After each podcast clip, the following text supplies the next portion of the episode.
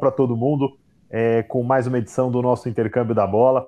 É, hoje, em especial, aí, mudando um pouquinho o time, né? Hoje estamos recebendo, além do Romulo, estamos recebendo hoje o Will aqui. Então, vou dar o um salve primeiro para o Will. Salve, Will, tudo bem? Salve, salve, galerinha. Tudo ótimo com vocês?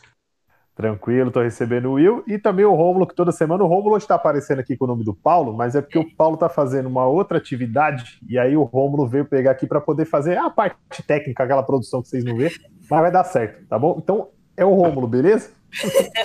salve, Will, salve, professor. Hoje a produção tá tão intensa que o Paulo teve que ir fazer uma hora extra. É, cara, todo mundo sai fazendo hora extra, eu dou uma sumida, às vezes o Will também some, quando vai ver o Will aparece no meio da live. O Will já apareceu, é... já, já entrou no link até do, do Paddock, no programa da Fórmula 1. Entrou perguntando se o Massa corria ainda. Porra.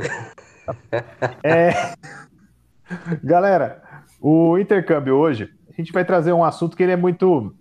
Ele é bem discutível, né? A gente começou lá no, no nosso grupo falando um pouco e, e resolvemos trazer para cá para poder fazer essa discussão, que ela é bem bacana, bem sadia e bem leve, assim, para a gente poder falar, mas Cada um vai ter o seu ponto de vista, a gente vai discutir como a gente sempre faz, e é bem legal a gente trazer, que é a questão do jogar bonito.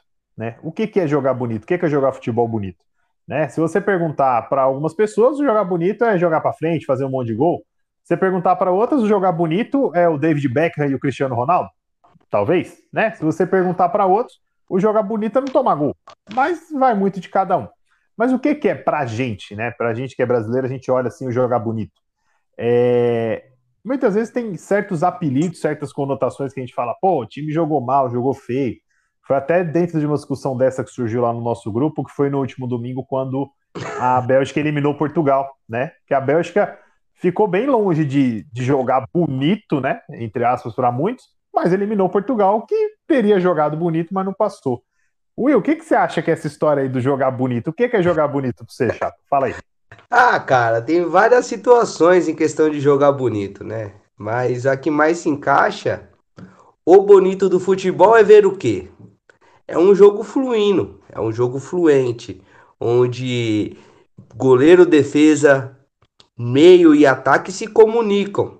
Não é aquela bola estourada e seja o que Deus quiser. Aquele algo que acontece, vamos dizer que meio que na sorte. Vamos dizer que o jogar bonito seja algo criado, algo treinado, jogada ensaiada, triangulações, é, passes bonitos, diferentes, com lado de pé, tal, algo, algo mais criado com mais facilidade, que acaba sendo feito pelo treinamento. Né? Eu vejo assim um jogar bonito, vou jogar como exemplo dois times que muita gente vai se lembrar porque é recente, o Barcelona 2010 e o, e o Santos 2011. Era times envolventes que, com troca de passe, envolvência, acabavam jogando de uma forma bonita de se ver, né? E faziam gols com bastante constância, porém, de uma forma também, acabavam tomando da mesma forma. Mas os caras, eles eram tão efetivos que faziam mais do que marcavam. Então eles tomavam quatro, mas fazia seis. Né? Então era, é, eles criavam muitas oportunidades e concluíam em gol. E eu vejo jogar bonito uma questão dessa mais ou menos. Algo criado, algo encaixado. Um, um time, um elenco se identificou, encaixou, comprou a ideia e começou a jogar de acordo com como eles treinavam. Né? Vamos jogar um pouquinho mais antigo, para quem é um pouco mais velho, o Grêmio, campeão do mundo, Flamengo campeão do mundo. E o mais, mais identificado, o Brasil de 70. Aquele gol contra a Itália que passa do pé de todo mundo e roda todo mundo até chegar no Carlos Alberto Torres no último gol, no último lance, num chute maravilhoso. É algo tão significativo que até um dos maiores técnicos da atualidade utiliza esse time como maior exemplo. É eu que, que sou bem fã desse técnico em questão, que é o Pep Guardiola. Gosto muito de falar dele, por sinal. Mano, é, eu até tenho um para, acho que é um paralelo interessante para fazer. Que na época que eu comecei a assistir mesmo futebol e tudo mais, eu gostava muito de um jogo mais estratégico, mais fechado.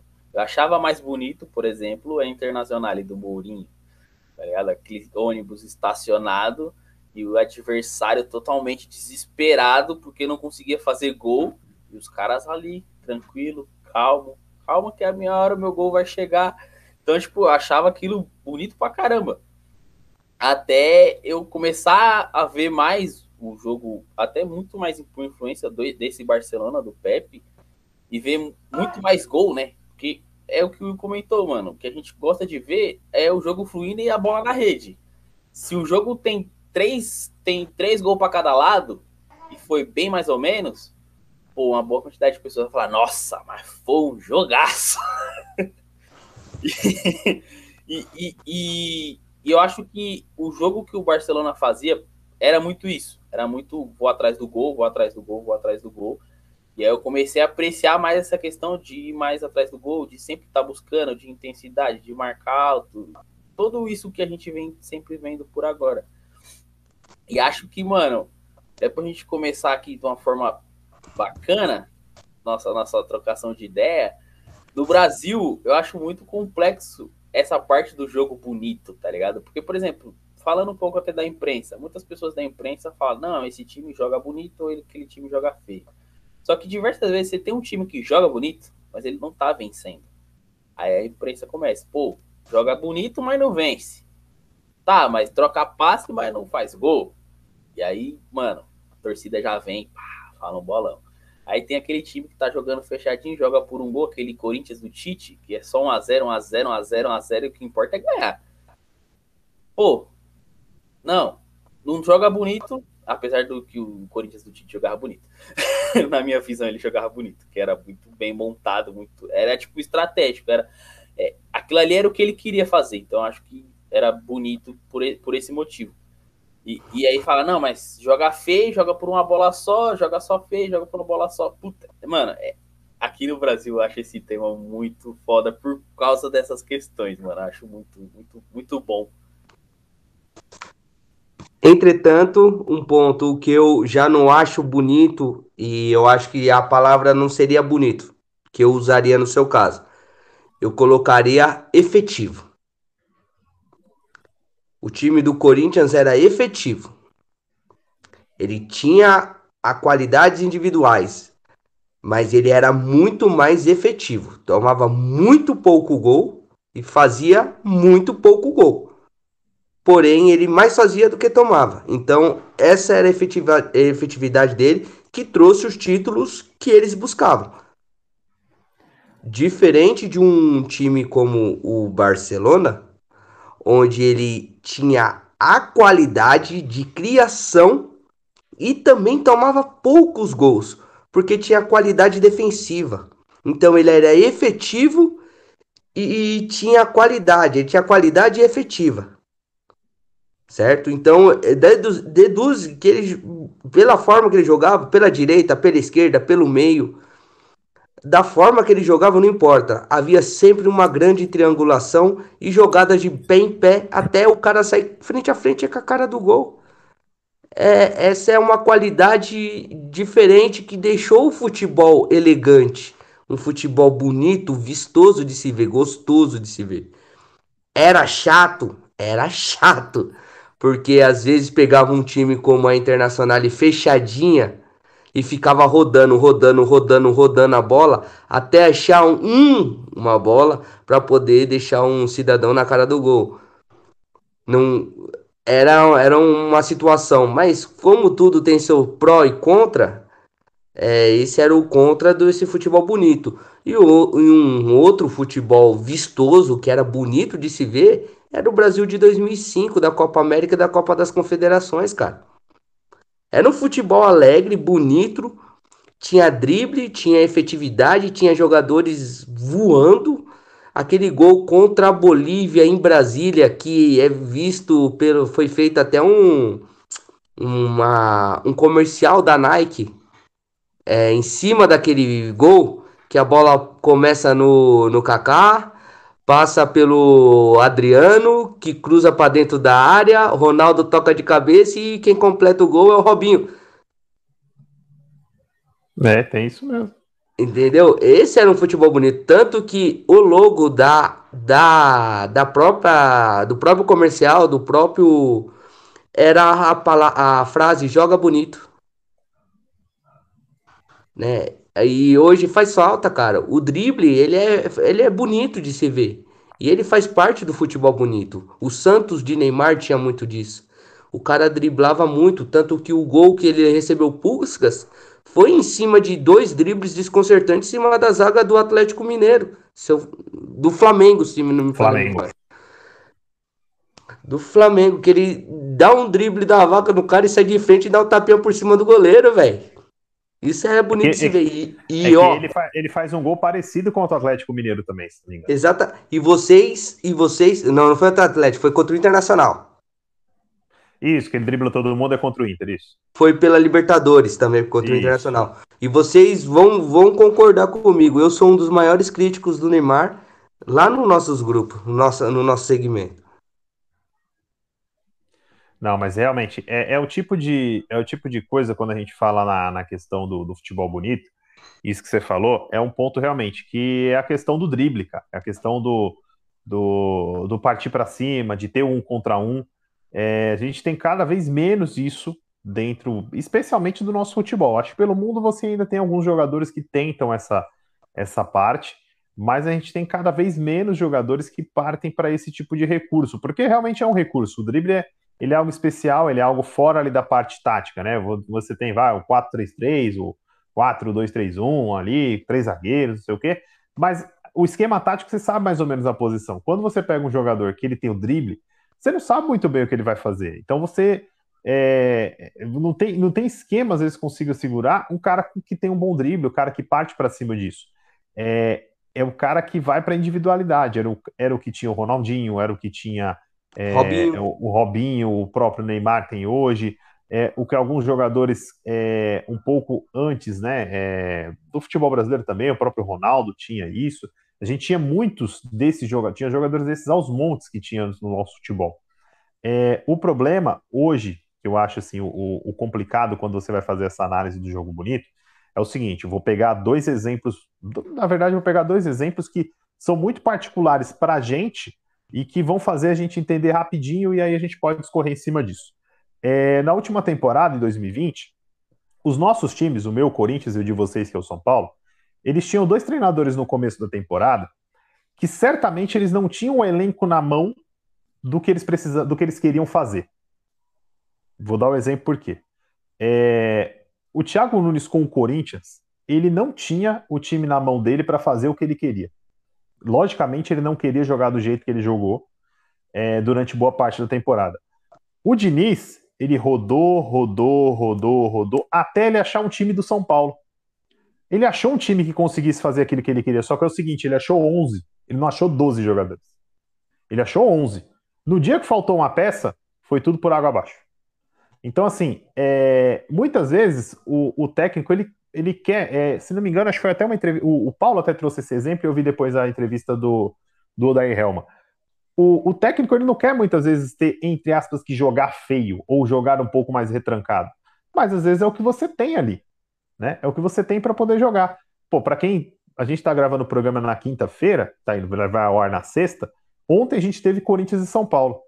É, o jogo 0 a 0 tudo não sei o quê.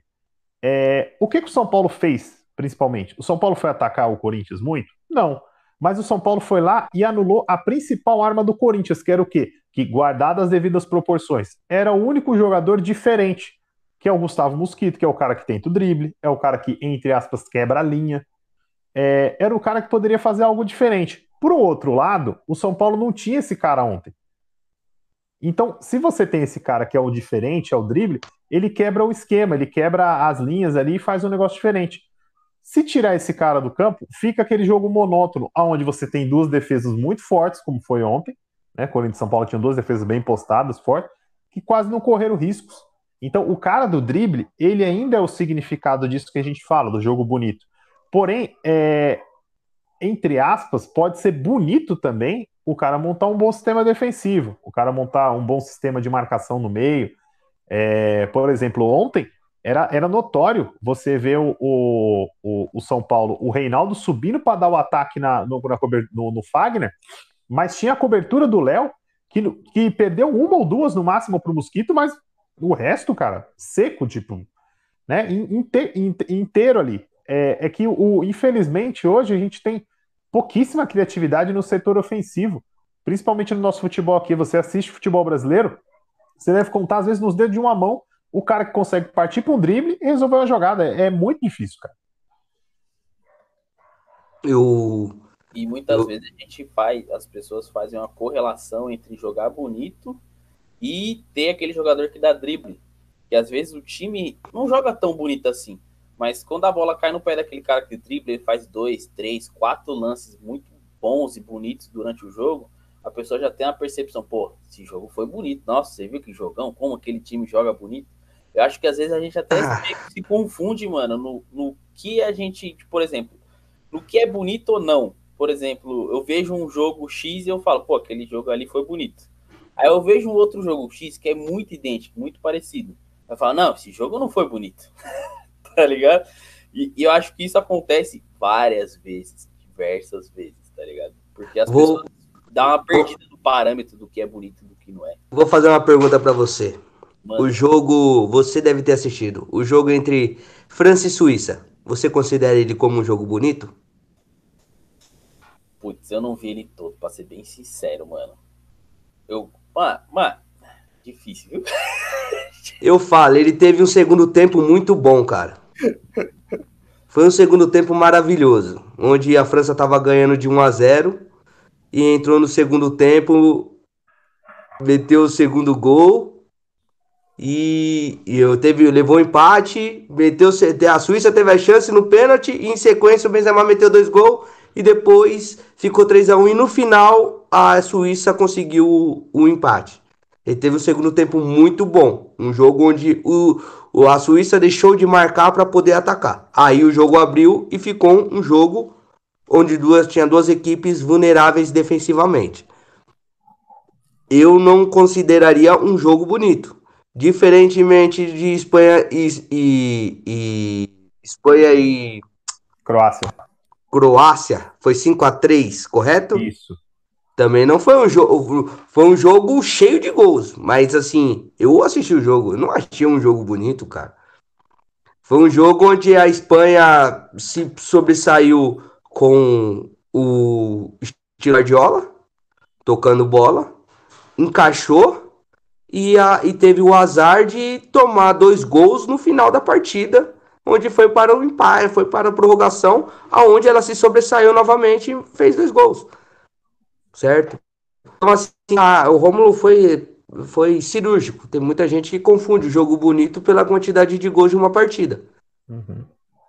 Diferentemente daquele Santos e Flamengo que foi 5 a 4 Ali foi um jogo bonito também, que foi o jogo todinho daquela forma. Mano, foi um dos jogos que eu nunca vou esquecer, velho. Foi um dos jogos... Eu, mano, a gente é São Paulino. Nem era é pra mim estar assistindo aquele jogo, mas. É, então, mas, mas é que ali você tinha tudo. Você tinha o protagonismo individual, você tinha dois times jogando muito bem. É, cara, é, era o Santos no auge dele, tinha acabado de ganhar a Libertadores, e o Flamengo que tava bem com o Ronaldinho voando, cara. Era era, é, era o que mais a gente podia ter de time ali voando, cara. Era um negócio assim, fora Correto. do comum pra gente. Corretamente. Uh, então, assim, ele é muito. Hoje o, hoje o brasileiro ele não tem uma noção do que é um jogo bonito. O brasileiro, que eu falo mais jovem, essa geração 2000, uh, que hoje enfatiza as redes sociais, que tomam conta, eles não têm uma noção do que realmente foi um jogo bonito, cara você assistir, vamos lá, assistir um Brasil de Ronaldinho, Ronaldo, Kaká, Adriano e Robinho, velho. Sabe o que é isso? Os caras no auge, voando, com uma zaga, com um estilo defensivo que não tomava gols, que ficou quase, ficou quatro jogos da Copa sem fazer uma falta, que foi algo que aconteceu em 2010, 2010, com o Lúcio, sem tomar, fazer uma falta e nenhum cartão. Você sabe o que é isso, cara? Hoje os caras não sabem o que é isso, velho. Hoje eles não vão mas, saber ó, o que é isso. Mas um, um, ponto que até, até dentro disso você falou, Will, que eu queria tra até trazer, que é o seguinte: é muita gente coloca em discussão o estilo do jogo que o Brasil joga hoje, né? a forma que a seleção brasileira joga hoje. Que ela pode não ser é, extremamente bonito dentro de alguns parâmetros, né? É, mas é efetiva. Mas, mas não tem como a gente discutir a efetividade e o quão sólido que é essa equipe. Quando o Sim. Brasil pensou, por, por exemplo, nós estamos aqui no meio da Copa América, né? É, já foi muitas seleções aí, o técnico do Peru, Gareca, o técnico do Equador, muita gente já admitiu que a seleção brasileira é um patamar acima das outras na América do Sul, até acima da Argentina. É, então. Está óbvio. Então, eles sabem disso, é, eles, eles têm total consciência. Quando o Brasil precisou ir pro bicho pegar, o pau, o pau quebrar que foi contra a Colômbia, os caras não arregaram. O time foi para cima, se refez ali e conseguiu o gol até no final ali. É um time que consegue fazer isso. É, se tiver que, entre aspas, jogar com bola pro mato, vai saber jogar. E aí vai depender do que? Do cara que é diferente. A gente viu como você deu o exemplo aí de França e Suíça. França e Suíça. Pô, a Suíça, uns três degraus abaixo da França em termos de, de elenco, de seleção, de peso de camisa, de tudo. Só que para poder ganhar um jogo mata-mata numa Eurocopa, você precisa que o diferente apareça. E o diferente da França não fez a diferença. Mesmo você tendo o jogo bonito, ou às vezes uma tática bem feita, o diferente não apareceu. Assim como o diferente da Holanda não apareceu contra a República Tcheca, assim como já tivemos o Cristiano Ronaldo um tanto quanto anulado contra a Bélgica. É, é nesses pontos que a gente fala, às vezes, de você ter sempre o jogo bonito. É, o, eu já, o ápice, eu já, eu já não... O ápice do jogo bonito, eu acho que dentro do futebol, não tem como a gente falar, mesmo não tendo assistido, mas eu vi relatos e, e vi jogos, é a seleção brasileira de 82. O Brasil perde da Itália jogando pra caralho, velho. O Brasil perde pra Itália marcando dois gols. Aí, o que é que o tal lá do Paulo Rossi acordou com a bunda virada pra lua, fez gol tudo quanto foi jeito. Mas, mano, os dois gols que o Brasil faz, os gols que o Brasil perde, pelo amor de Deus, cara, é coisa de, de filme eu assim, eu já não colocaria a palavra o diferente apareceu. Eu digo que o diferente apareceu para as seleções que não eram esperadas. Por exemplo, a República Tcheca, no caso contra a Holanda, e a Suíça, no caso contra a França. Já essas seleções de grande porte, eu digo que o, fra o, uh, o ponto fraco apareceu. Que é claro, óbvio que o ponto fraco da França é as laterais, né? E a zaga, a defesa francesa não é muito, não é muito boa, até porque quando é muito exigida acaba entregando. E a Holanda, ela tem um ponto muito vulnerável, que é o ataque. O ataque da Holanda pode até fazer gols, porém é um ataque jovem que não tem tanta maturidade e falta alguma coisa, diferentemente da zaga da, da Holanda, que é uma zaga efetiva. Uh, o, a França ela tem do meio para frente uma sobrevida, cara, que ninguém acreditava que o, que o Pogba ia jogar aquela bola que ele jogou. O, o Mbappé perdeu um gol, perdeu, cara, perdeu mas ele na, na França ele nunca foi de fazer esse muito, muitos gols. Quem é o artilheiro da França estava no banco, que era o Giroud, que fazia gols. O homem não fez um gol na Copa do Mundo, mas nas eliminatórias e tudo quanto é outro jogo ele fazia gols, né? Então assim, eu vejo que o, o fraco, o ponto fraco das grandes seleções apareceu, por isso que elas foram eliminadas, e o ponto forte das seleções que classificaram que foi o diferente foi diferencial. Eu não vou citar entre é, Portugal e Bélgica porque foi um jogo atípico, cara. Foi um jogo onde a Bélgica, as duas seleções se preocuparam muito com a defesa. Parecia o jogo de ontem. Dois times muito preocupados com se defender e, e pouco se preocupando com atacar. E quando atacava era um chute de longe, outro, mas nada além disso. Tanto que a Bélgica fez o gol e no segundo tempo ficou todo dia retraída. Acabou com Portugal. Pronto, classificou. Né? Então, assim, é, eu vejo dessa forma. E eu falo para você, não, não foi jogos. Oh, que jogos bonitos. Eu acho que o jogo da Inglaterra, o final contra a Inglaterra, foi um dos momentos mais bonitos que teve ainda. O jogo Alemanha e França foi o melhor jogo dessa Eurocopa, que foi um jogo aberto, foi um jogo para frente. Onde a, a Alemanha e França não, desculpa, Alemanha e Portugal.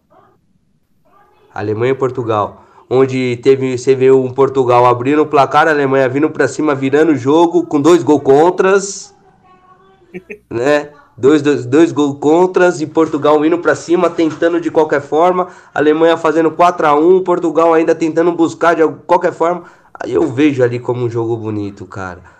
Ah, assim, foi um jogo aberto. Vamos se dizer que o jogo bonito é um jogo aberto, onde as duas equipes se delegam a estar tá vencendo a partida, a buscar a vitória. Não quando você se tem uma equipe que só defende, como foi, por exemplo, a, a, a, a, final, a semifinal da Copa do Brasil São Paulo e Grêmio, onde no Morumbi onde você via o São Paulo tentando atacar de qualquer forma, mas não conseguia, e o Grêmio totalmente retraído, se retrancando, com buscando segurar o resultado. Foi um jogo horrível, cara. Podiam estar tá jogando até agora que não ia sair gol. Não ia sair gol.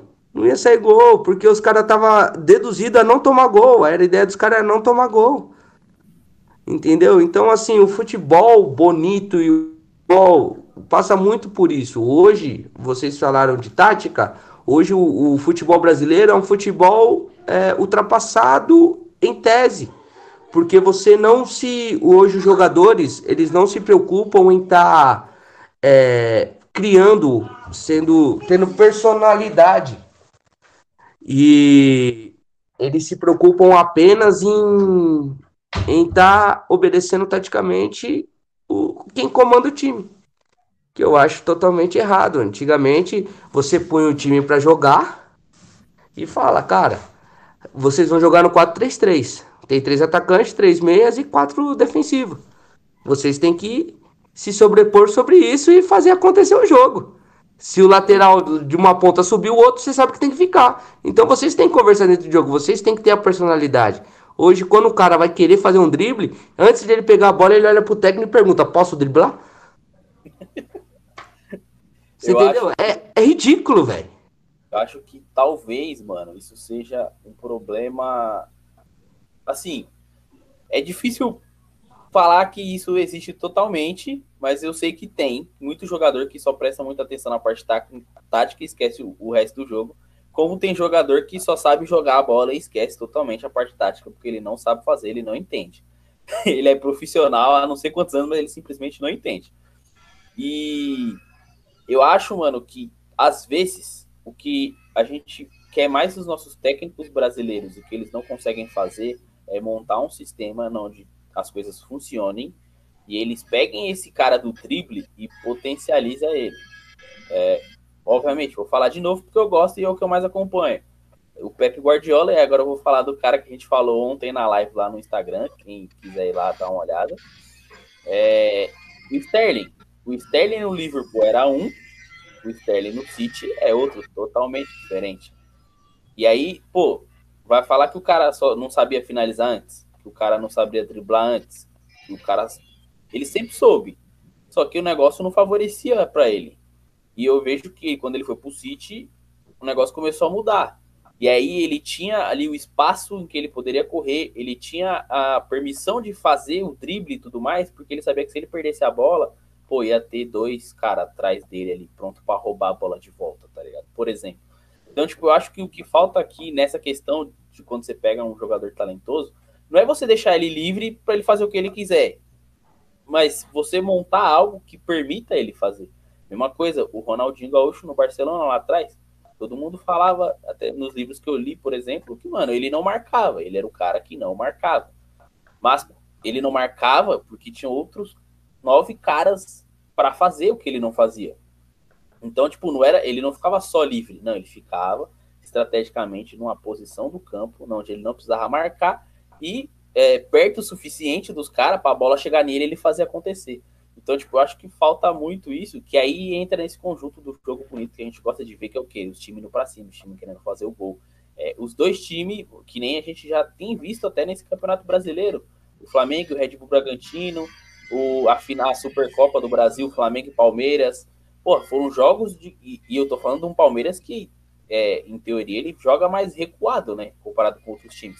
Mas foram jogos ali que, tipo, os times foram para cima, eles queriam vencer. Né? O próprio Palmeiras e Bahia, que teve agora o Bahia, foi, Bahia, foi isso, foi Bahia, Bahia chutou duas bolas na trave, mano. E, e, ele queria continuar vencendo, então ele tava, foi um jogo que os times vão para cima, eu acho que é o que todo mundo entende de futebol bonito, é os times indo para cima.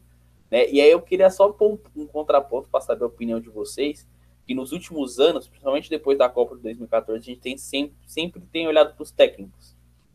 E cada vez mais a gente muito olha taticamente. Vou até trazer o um negócio do nosso grupo lá, da final São Paulo e Palmeiras, que o jogo foi bem mais ou menos, e aí postaram no Twitter falando, pô, olha o que aconteceu nesse jogo aqui, que o Crespo fez, que anulou o cara X do Palmeiras. E ele falou, pô, foi. É, isso foi muito estratégico, muito bonito de se ver. Só que aí o cara tá falando do quê? Da parte estratégica, do xadrezinho ali.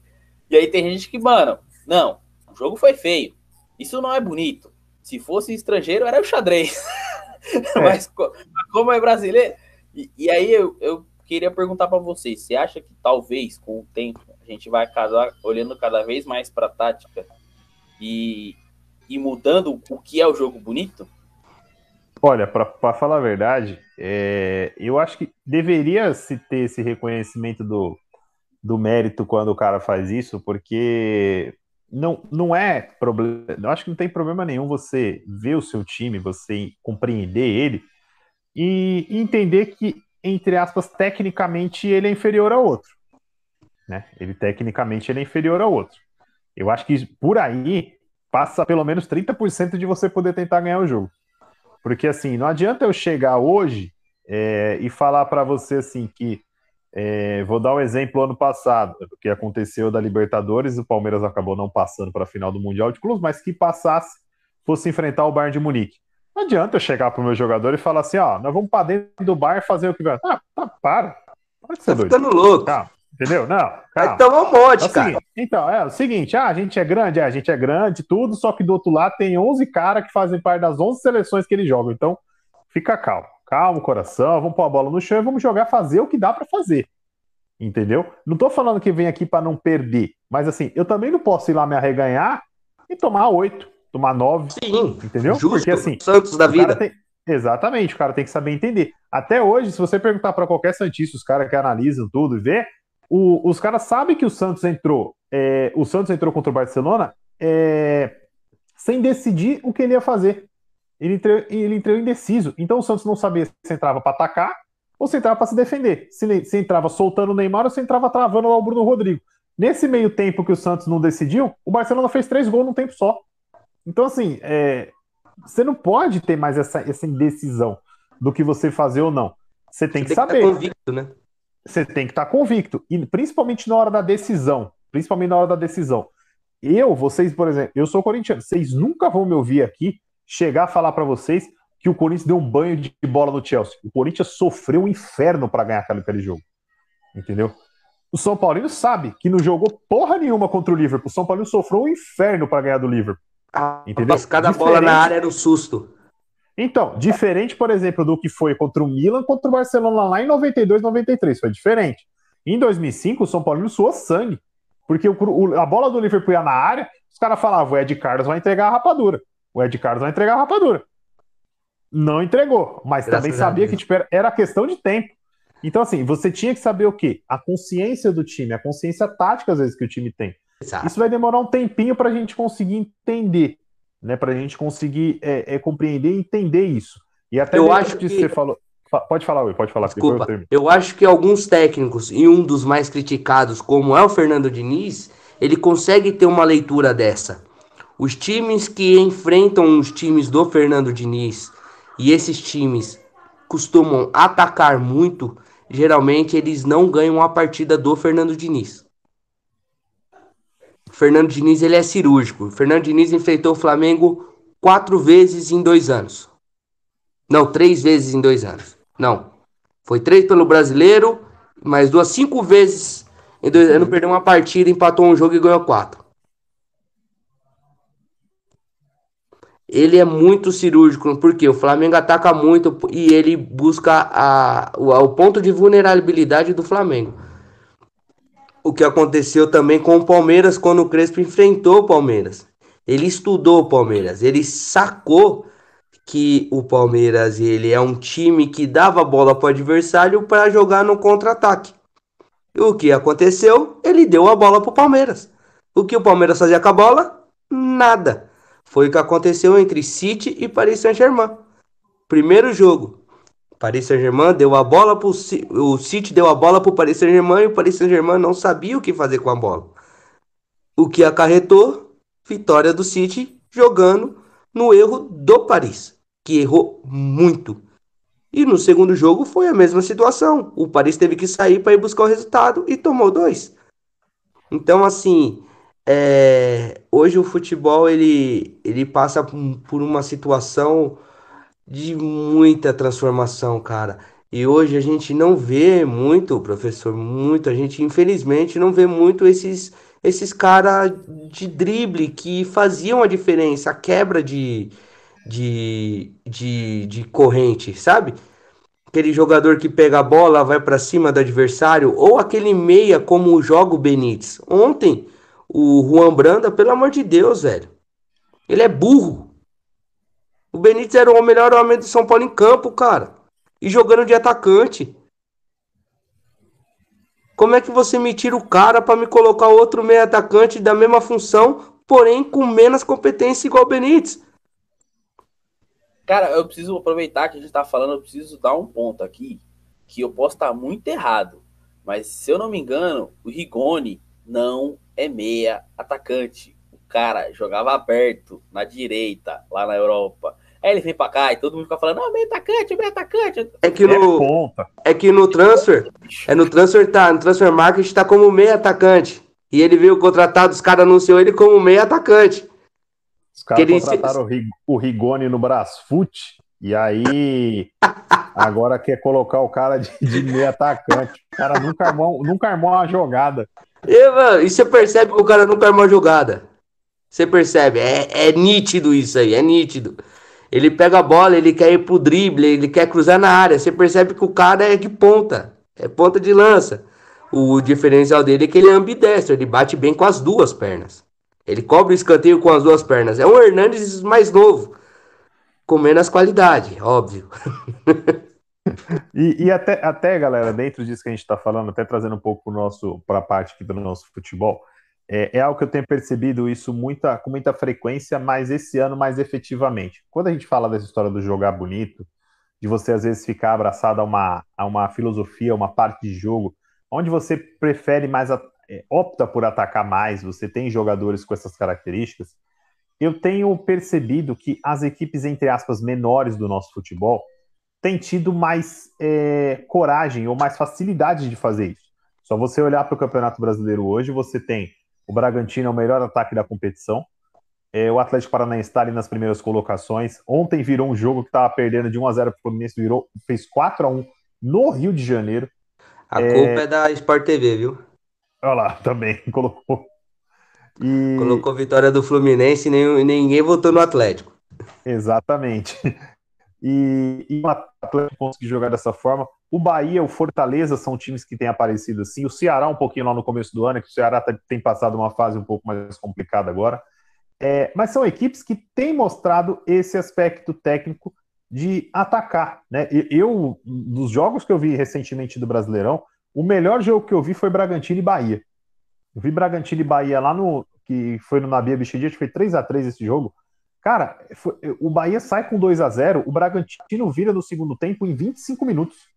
Ele utiliza 25 minutos numa pressão absurda. Só que assim, não foi porque o Bahia deixou de atacar. O Bragantino foi e sufocou o Bahia. Tanto que o Bahia, no final do jogo, continua atacando e empata o jogo.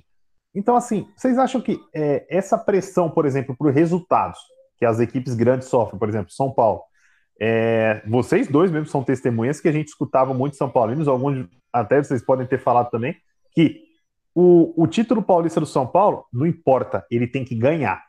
São Paulo tem que ser campeão paulista para dar a zica na zica.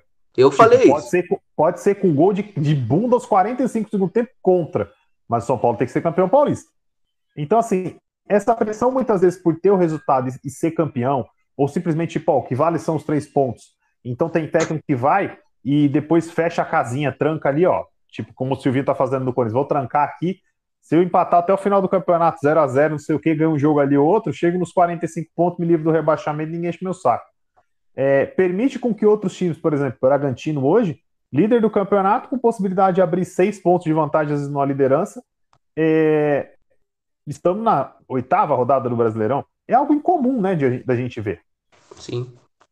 Sim, é, eu falo assim que, vamos se dizer, os clubes de menor expressão, não vou gerenciar como clube pequeno, mas de menor expressão, menos camisa, eles têm menos pressão para o trabalho do, de um de um, um, um, vamos dizer um status de confiança.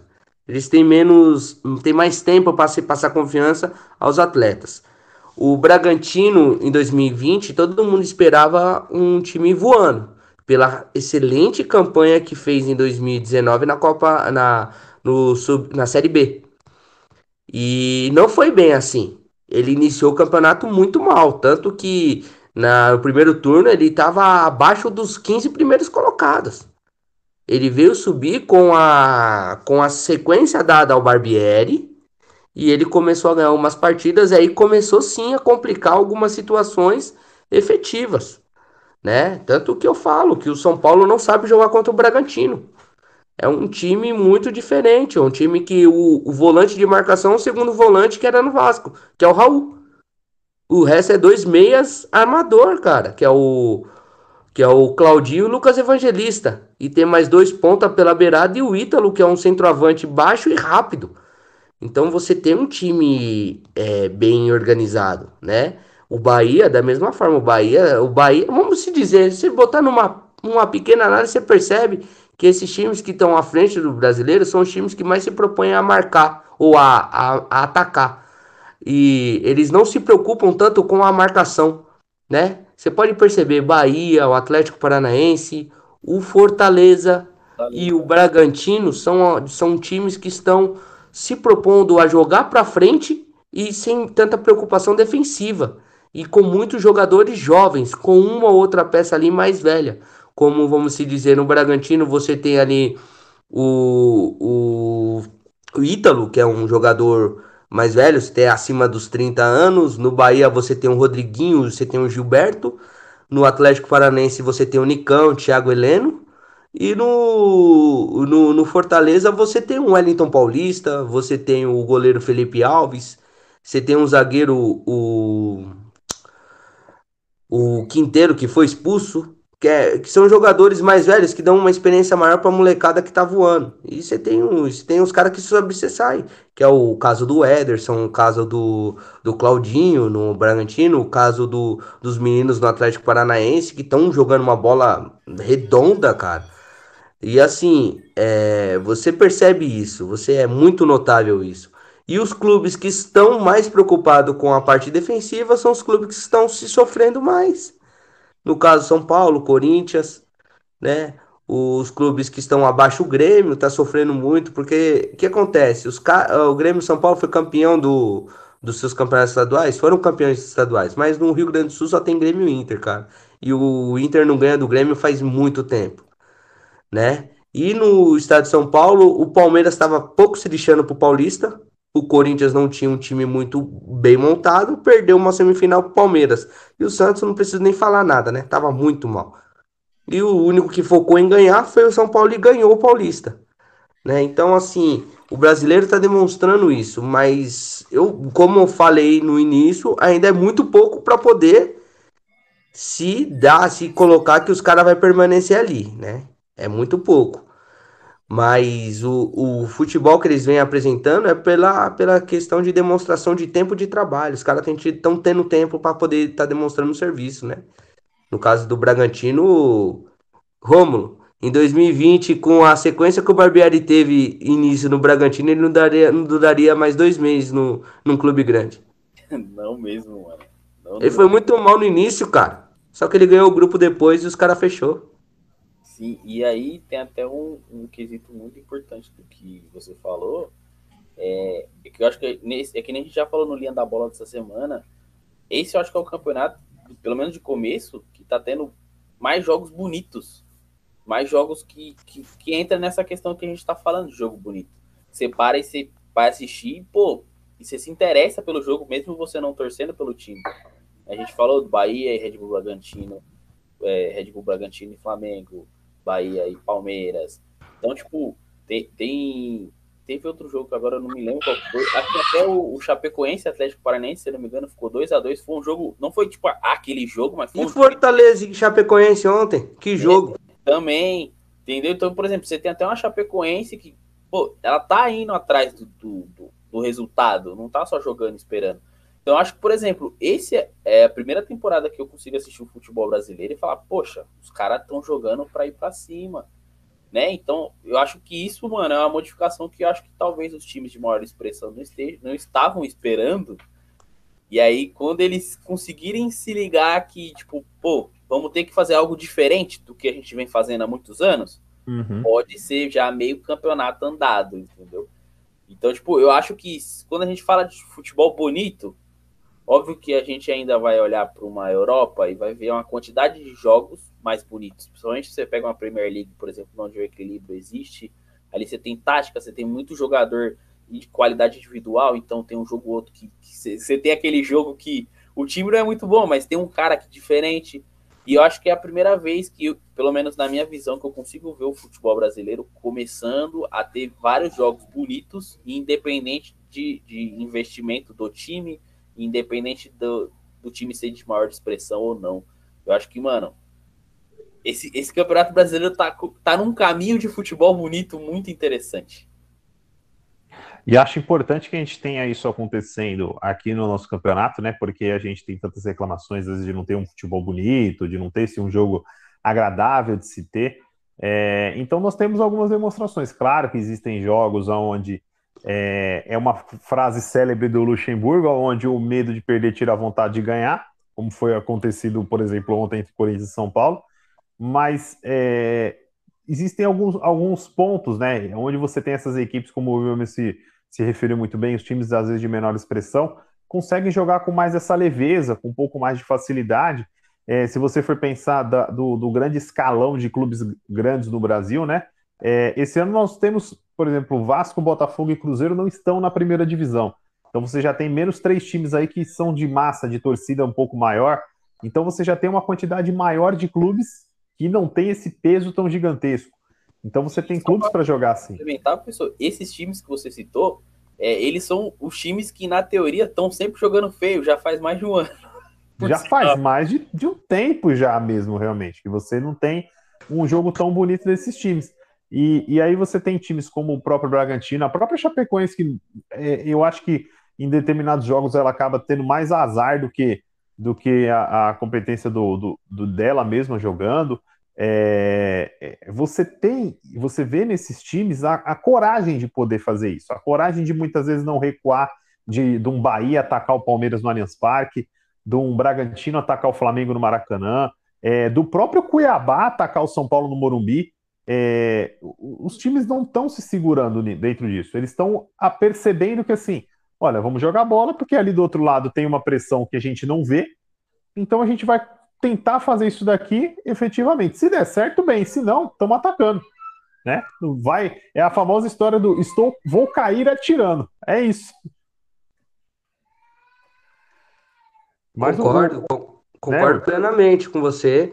E o tipo assim, o, eu vejo que como você disse aí, os clubes grandes não estão preparados para os pequenos estar atacando eles, né?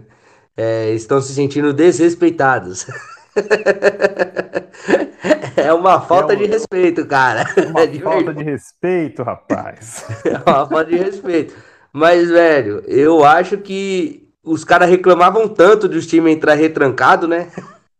Agora que eles estão atacando, não tá sabendo se sobressair, né? Não estão sabendo o que fazer mais.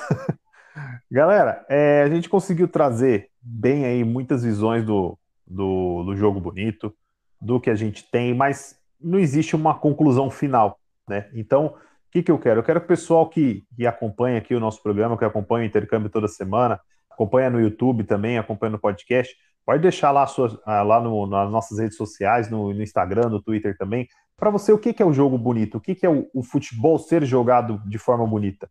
deixa lá, comenta com a gente, discute também. Pode discordar da gente, não tem o menor problema, manda lá a sua opinião, que é legal para a gente poder também chegar nesse parâmetro, né? E poder ter várias opiniões é muito interessante para a gente também. Um detalhe, um detalhe importante para o pessoal mais novo aí abaixo de 18 anos, é, você quer saber um, um grande, uma grande expressão de joga bonito? Entra no, no, no, no YouTube, coloca lá, joga bonito, ou comercial Peps de 2000, 2001. Vocês vão ver o que é jogar bonito, rapaziada. Os comerciais dos caras eram diferentes. Olha, para quem não quiser ver comercial, procura lá Barcel é, Real Madrid 0, Barcelona 3 no Santiago Bernabéu para vocês verem o que, que o Ronaldinho Gaúcho fez aquele dia. Mamãe. Também, do... também. É. é uma, é uma grande. Ou, ou você pode pegar a final da Champions League de 2005 entre Milan e Liverpool. Nossa senhora. Vocês vão Ai. ver o que é jogar bonito. Um time como o Milan sai ganhando de 3 a 0 e tomar virada. Eu ganho 2 a 0 e tomar virada para 3 a 2. Ou foi ao contrário, 4 a 3. Não, foi 3. Tava 3 a 0 pro Milan, o Liverpool empata e ganha nos pênaltis. É. Assistam isso aí, vocês vão ver o que é jogo de futebol. É uma das partidas nossa, mais épicas. Mais épicas. Pessoal, vou agradecer aqui vocês. Primeiro vou agradecer o Will pela participação especial de aqui no intercâmbio. Foi muito bem, cara. Obrigado por ter vindo e ter dado a sua contribuição aí, mano. Que isso, cara. Falar de futebol bonito é comigo mesmo. A beleza encanta. Ai, meu Deus, velho. O programa em vídeo com o Will, velho, de lascar. Rômulo, obrigado, cara, mais uma vez. Tamo junto, professor. Papo muito bom, mano. Até o próximo. Valeu, galera. Galera, e quem está acompanhando aqui a, o nosso programa, acompanha também lá nas nossas redes sociais, no Instagram, no Twitter, o arroba Kelly Sports. Procurem também os nossos programas nas principais plataformas de podcast, tem sempre conteúdo novo lá, bacana para vocês, novidades vindo aí pela frente no nosso canal no YouTube lá, se inscreva, ativa lá o sininho das notificações também.